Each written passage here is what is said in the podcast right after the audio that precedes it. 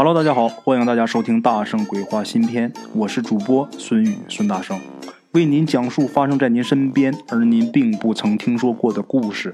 每天晚上，《大圣鬼话》与您不见不散。来了啊，各位老铁们，咱们今天这个故事啊，得从一个叫刘家村的这么一个村子开始说起啊。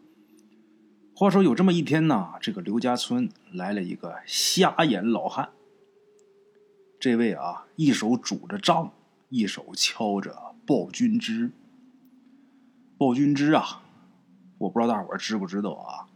有的是拨浪鼓，有的是竹板有的就是两块铁片有的是一个破盆两边砸上眼儿，穿上绳子，拴上点什么东西，一晃，梆啷梆啷响，就类似于拨浪鼓。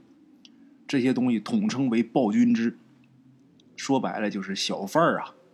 呃，一些走街串巷的商人呐，他们手里边用的这个响器，也有呢，是一个鼓，一个锣，敲的，哎，但是一般都是以一个手就能弄出响的这个为主。这瞎子呢，一手拄着杖，一手敲着暴君枝。刘家村的这些村民呐，瞅这个瞎子，他这俩眼睛比灯笼还亮啊！都怀疑他是个假瞎子。你看他不是瞎子，他说他是瞎子，那就是靠坑骗为生的呀。所以呢，连碗水都不给他。咱再说这瞎老汉儿，连进了五家都让人家给轰出来了。虽然连进五家都被轰出来，但是呢，这瞎子还是一脸木讷的，又进了一家门儿。这家姓什么呢？这家姓刘，这家啊有这么一个小伙子叫刘之航，哎，进了他家。刘之航多大呢？年方二十。原文上写刘之航是幼年失言，严父慈母啊，幼年丧父的意思。只有一位老母，常年身患疾病。刘之航啊，他是靠卖力气挣钱。没什么文化，给人出苦力，出苦力挣来的这个钱大半都给自己母亲抓药了。眼下呀，这会儿刘志航在家里边正给他老母亲炖鸡汤呢。哎，那个年月啊，那个条件，能给母亲呢炖只鸡不容易。刘志航在这儿正炖着鸡汤，就看见一个。身形很枯瘦的这么一个老汉儿进了院子，于是呢，他就出了灶房，然后问这老汉儿啊：“你有何贵干呢？”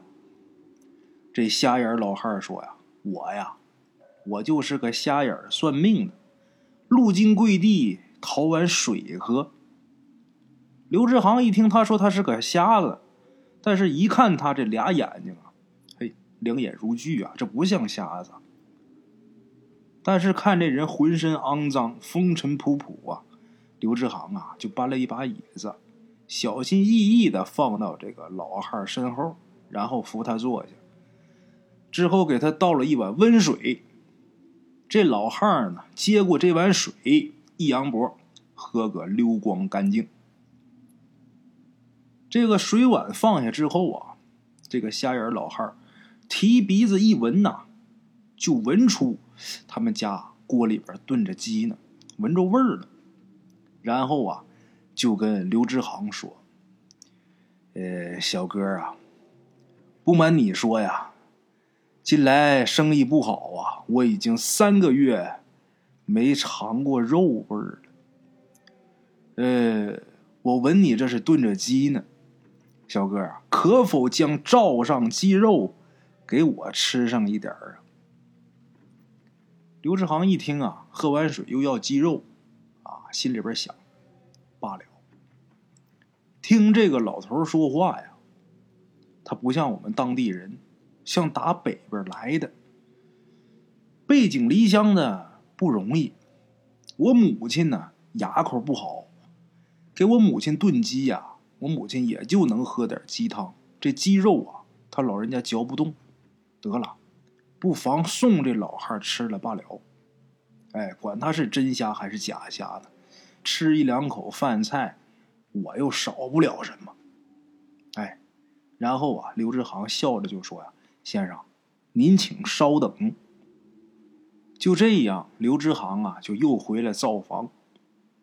过了没多大会儿功夫，接锅，把这鸡汤啊给屋里边老母亲送去，这鸡肉呢盛了一碗给这瞎眼老汉这瞎眼老汉吃完之后啊，又厚着脸皮跟这个刘志航再要一碗。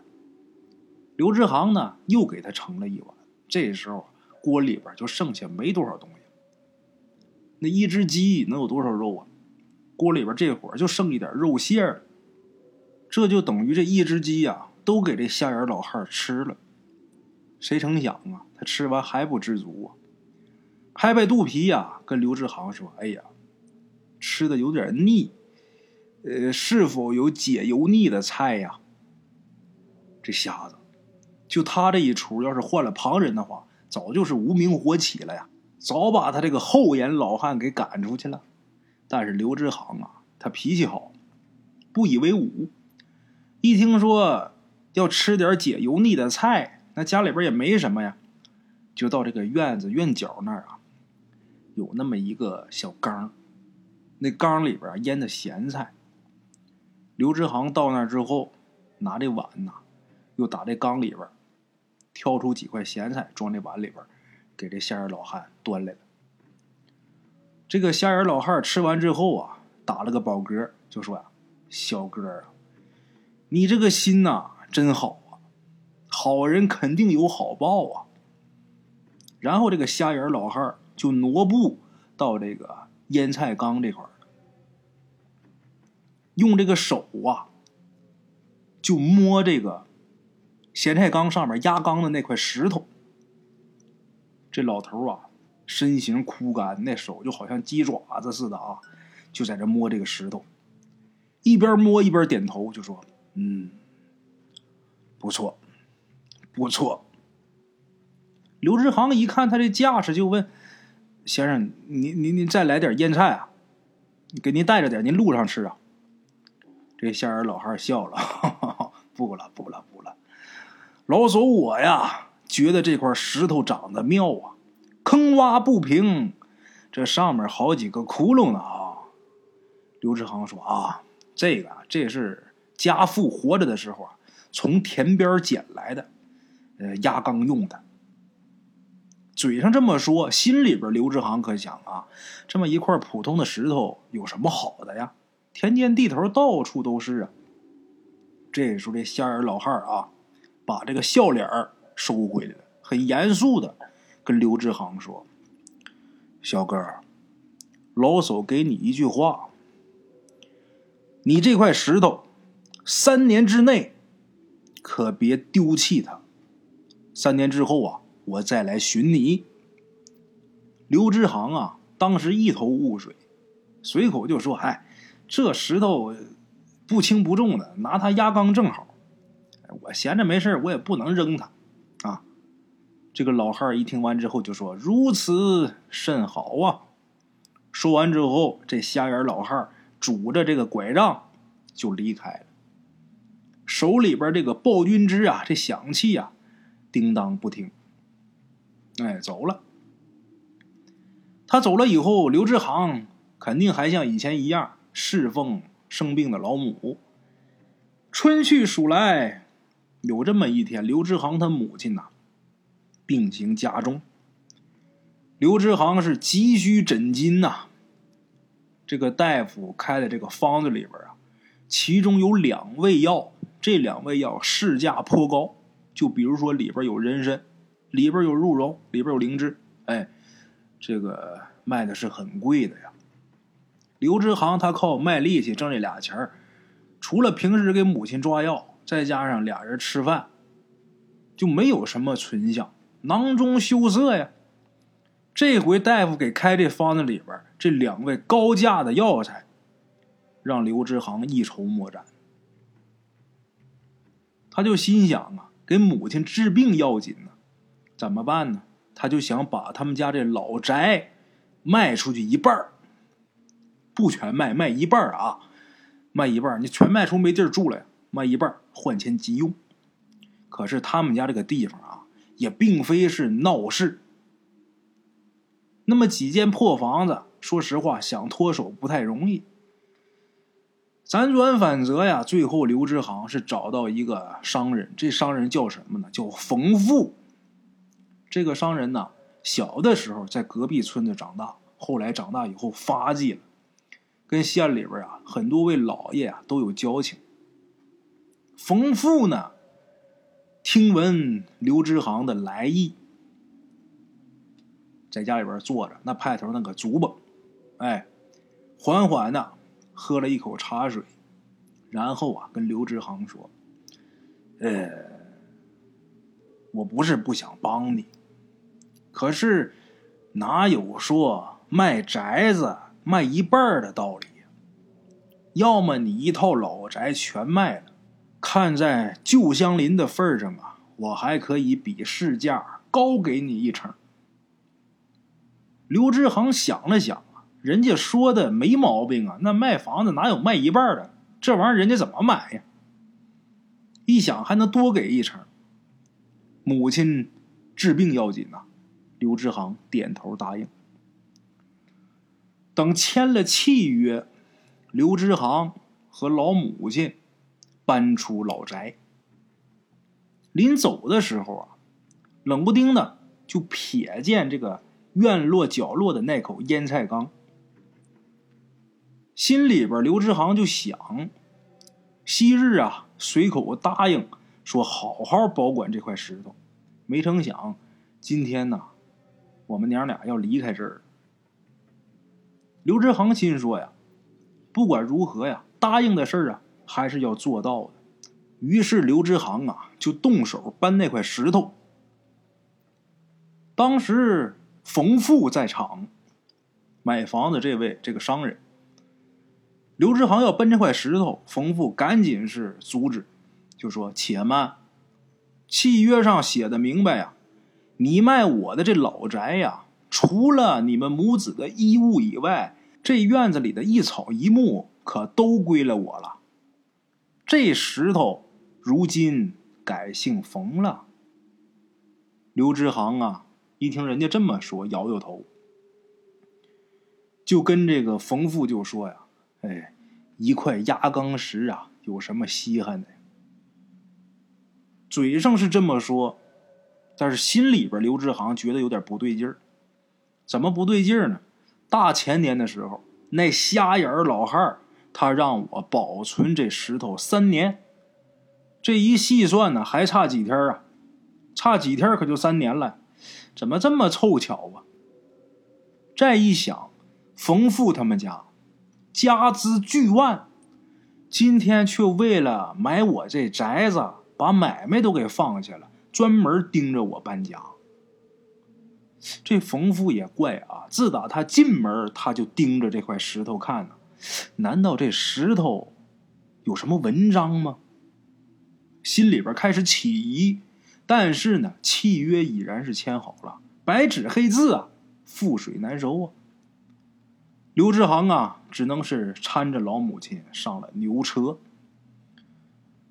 上了牛车之后，母子二人是潸然离开了老宅。等这对母子消失之后，咱再说冯富。冯富是支开左右，来到腌菜缸前。对着压缸的这块石头是瞅了又瞅，看了又看。过了好长时间，冯富是使全力连砸数十锤，把这石头给砸裂开了。这石头一裂开，打里边滚出来一颗拳头大小的绿色的一个珠子，碧绿色。原文上写的“碧色珠子”。这个冯富啊，一拿着这东西啊，高兴坏了，真是天助我也呀！冯富哆哆嗦嗦的捧着这大珠子啊，这珠子熠熠生辉，光芒数尺啊，即便不懂行的也能瞅出来，这宝贝价值连城啊！那么说，怎么回事呢？冯富怎么知道这石头里边有宝贝呢？这个就得给大伙往后倒倒。数日以前，有这么一天呐，冯富是归乡祭祖，那天也不怎么的，鬼使神差的，他就绕道而行，路过刘家村。他路过刘家村的时候，已经是将近半夜三更了。冯富下车方便的时候啊，就看见这么一团光芒，好像活物似的啊，蹦蹦跳跳的，穿墙入院。冯富他半辈子跟钱财打交道啊，他一看这东西，冯父就心里大吃一惊。他就心想啊，这莫非就是传言当中的珠光宝气吗？一看这珠子蹦蹦跳跳，穿墙入院，进的，就是刘之航他们家。冯父呢，暗暗的就把这宅子的位置给记住了。次日呢。他又派人打听，这院子里边住着一对母子。冯父心想，这下好办了。哎，他听说刘志航他母亲常年是病魔缠身，家境又不富裕，哎，家资不丰。冯父呢，他心里边啊，就开始算计起来这娘俩了。他心想啊，这个宝物就在这个院子里边。我呢，略施小计，把这宅子贱价买过来，里里外外我翻个遍，我还害怕我找不出来这宝贝吗？就这么的。当然，这个冯父做事是很谨慎的。如果他要是开口，嗯，进门就说我要买宅子，对方肯定会起疑心。思来想去呀，他呢就买通了经常给刘母看病的那个大夫。在刘母的这个药中啊，加了一点别的东西，让刘母这个病情加重。然后呢，又开出解症的药方。吃了两副之后呢，刘母这病情啊稍微减轻。但是因为药材金贵啊，刘志航本身他就没什么存项啊。这时候他就捉襟见肘了。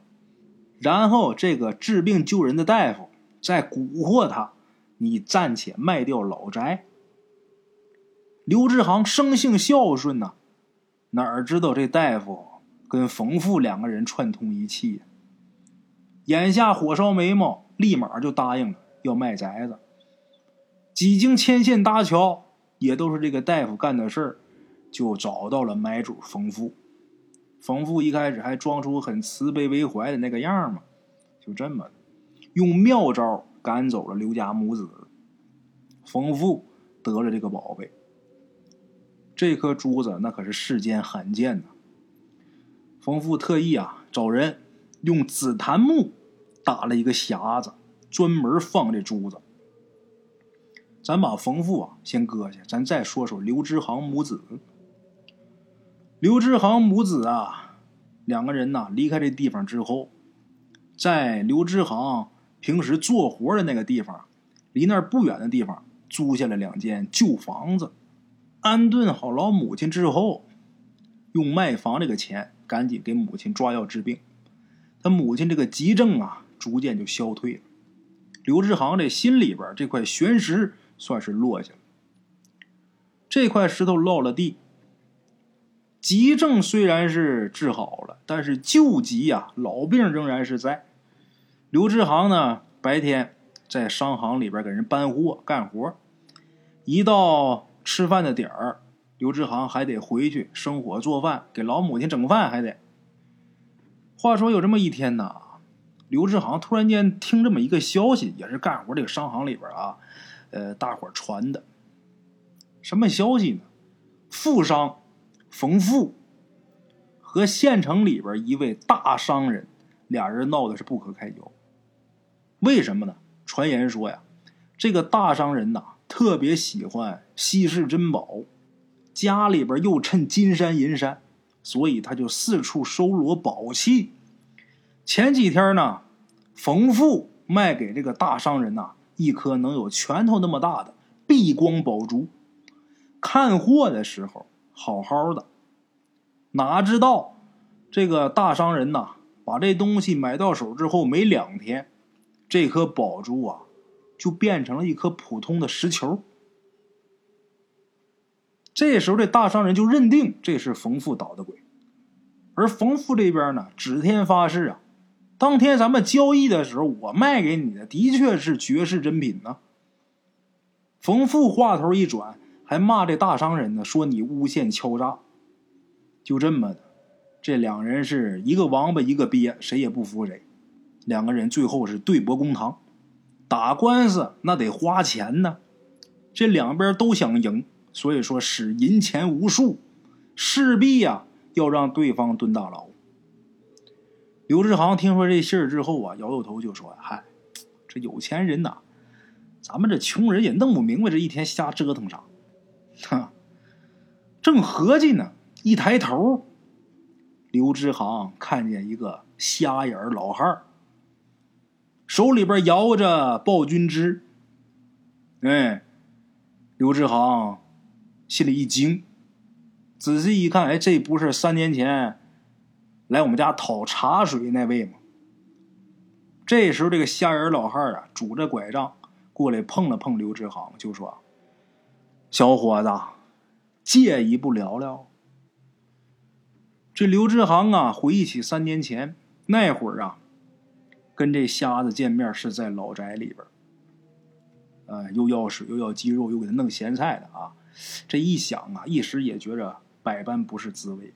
现在老宅已然没了，卖了呀，就这么的，一个瞎眼老汉儿一个刘支行，一老一少，二人是来到了偏僻处。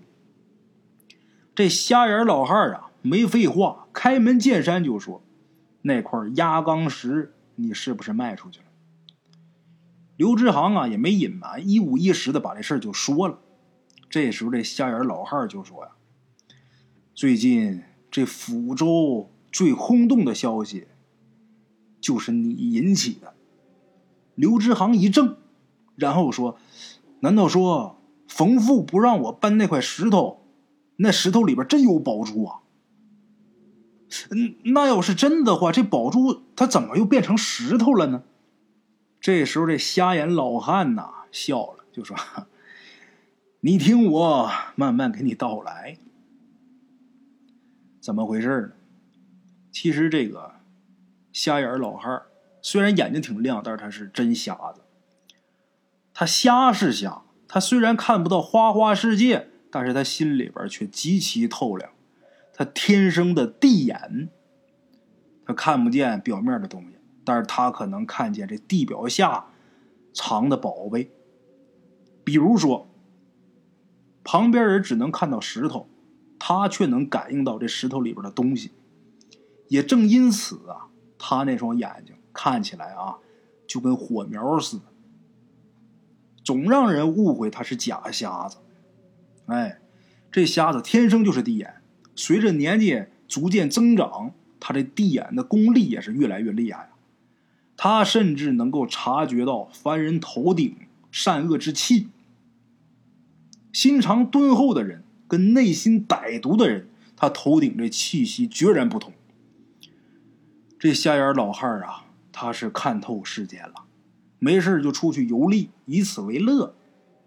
话说那年呢，他到了刘家村，他早就感应到啊，这个村子里边有宝贝。他心想啊，谁对我好，我就把这个宝贝的消息透露给谁。结果是连走了五家，一碗水都没要着啊！一直到遇见刘支行，恰好那宝贝啊就在刘支行他们家，就是他们家那块压缸石。这块压缸石有七窍，日夜吸取三光之灵气，逐渐呢就孕育了石胎。但是当时这石胎尚未全然成型，需要再等三年。于是这瞎眼老汉告辞的时候。就暗示让刘支行好好保存这块压缸石。结果没成想，半路杀出一程咬金。那个石胎呀，即将成型，还没成型呢，产生了异象。产生异象就被路过的冯富啊给察觉到了。结果他捡了一大便宜。他不但捡了一个大便宜，还害得刘家母子。卖了房宅。刘志航一听完之后啊，心里边是大为惊讶呀，然后又有点埋怨这个瞎眼老汉那意思就是，如若当日先生直言相告，哪还会有后面那么多事儿？这瞎眼老汉说呀：“我不能直言相告，我如果说破的话，如此一来，这个石胎就会胎死腹中。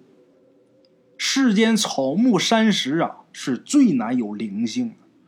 这块亚钢石生有七窍，年久岁深，结果复结运果。人言最毒啊！”我如果一语道破的话，虚空中便会有无数妖邪阻他害他，这石胎必亡。刘知行又说：“那这石胎被冯父给抛出来，起初它一定是宝珠啊，那它为什么又变回石头了呢？”这瞎眼老汉说呀：“哼哼，民间流传的动物成精。”跟人讨口风之说，你知道吗？拦住路人，问他自己是否像人。如果路人回答说像，那这个动物的修为便会长一大截如果路人不知好歹，说不像，他们这些精怪呀，一口精气呀就泄了。精气泄了就要重修。等于说这一句话就能把他打回原形。方才我说了，人言最毒。这冯父开始取胎之日啊，时辰没到，这尸胎呀还没有完全成型。就是如此，这石胎也是价值连城。但是我料想，这厮肯定是得了便宜卖乖呀。不小心说出了破了石胎灵气的话，石胎月份不足，神识不稳。经冯父这么一言恶语，他可就退化回原形了。退化为石，再无灵气，千百载好不容易结的石胎，彻底死喽。刘知航一听瞎眼老汉这么说，也是一声叹息呀。哎我没这福分呢。这时候，这个瞎老汉又说：“呀，小伙子，我来找你的时候，途中啊碰到一物，这东西呢就藏在一株老树里，灵胎已成。这个东西可令你母亲枯木逢春，还有更妙的作用啊！来来来，你且随我来。”茶楼人影错落，用声音细说神鬼妖狐，用音频启迪人生。欢迎收听《大圣鬼话》。是主播孙宇。现在吃完了饭，然后就回到自己的课室上啊。喜马拉雅、百度搜索“大圣鬼话”，跟孙宇、孙大圣一起探索另一个世界。天山女子独守空城，也只是感谢鬼友们，感谢鬼友们，感谢鬼友们一路陪伴。大圣鬼话，见字如面。欲知后事如何，且听我下回分说。